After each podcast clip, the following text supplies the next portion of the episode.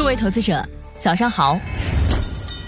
欢迎收听长乐全球通早间资讯播客节目《长乐早知道》。今天我们来聊聊，面对火热的非农和通胀数据，为什么美联储官员选择跳过六月，等待七月？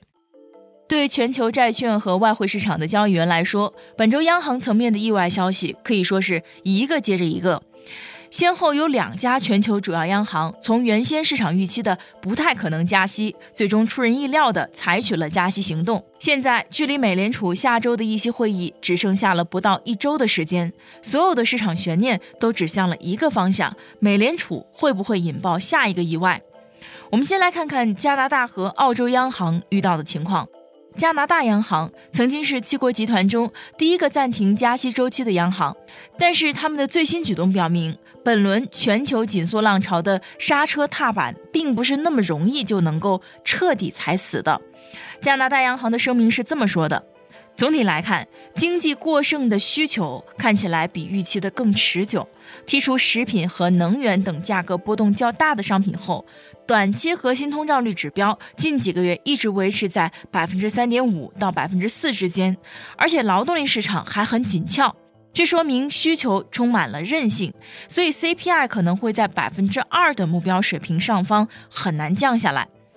而澳洲的情况也跟加拿大差不多，他们在今年四月暂停加息过一次，但是因为服务业通胀的加速以及劳动力市场紧张、楼市复苏等明确的信号，五月份就马上恢复了加息。那么，为什么这两个央行的突然加息会令市场如此在意呢？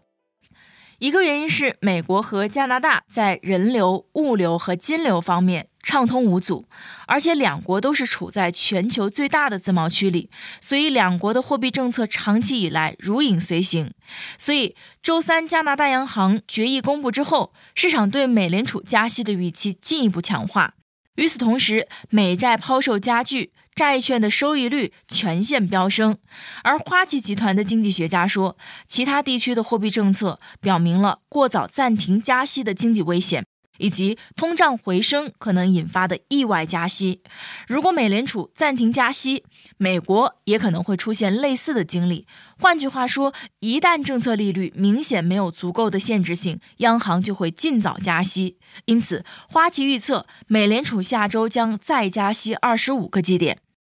事实上啊，市场之前一直预测美联储会在六月停止加息，但是之后的非农和通胀数据打破了这个幻想。随后呢，部分美联储官员想出了第三条路，暂时跳过六月，七月份再说。跳过这个新词来自美联储理事沃勒，他解释说，如果六月加息，再加上突然的出乎意料的信贷条件收紧，可能就会把经济迅速的推倒，这是不可取的。如果人们足够重视经济下行的风险，那么谨慎的选择是在六月会议上跳过加息。根据即将到来的通胀数据，倾向七月份再加息。这样呢，六月和七月的 FOMC 会议之间就有了一个多月的时间，将给美联储足够的时间去判断和选择合适的政策。沃勒的言论发布之后呢，得到了已经获得美联储副主席提名的美联储理事杰弗逊的赞同。他也认为，六月跳过加息将为美联储七月做出的决定提供更多的参考数据。总的来说，从这一轮加息周期看，那自二零二二年三月到现在，美联储已经连续十次上调政策利率，累计上了五百个基点。把目标利率区间提高到了百分之五至百分之五点二五。对此，高盛的经济学家预计，美联储将再上调政策利率二十五个基点，时间最有可能在七月份。到那个时候呢，峰值利率区间将上升到百分之五点二五至百分之五点五，随后可能就会出现大约一年的按兵不动，然后就将开启非常缓慢的降息过程。想了解更多新鲜资讯，与牛人探讨投资干货，现在就点击节目 show notes 中的链接，进入掌乐全球通 app。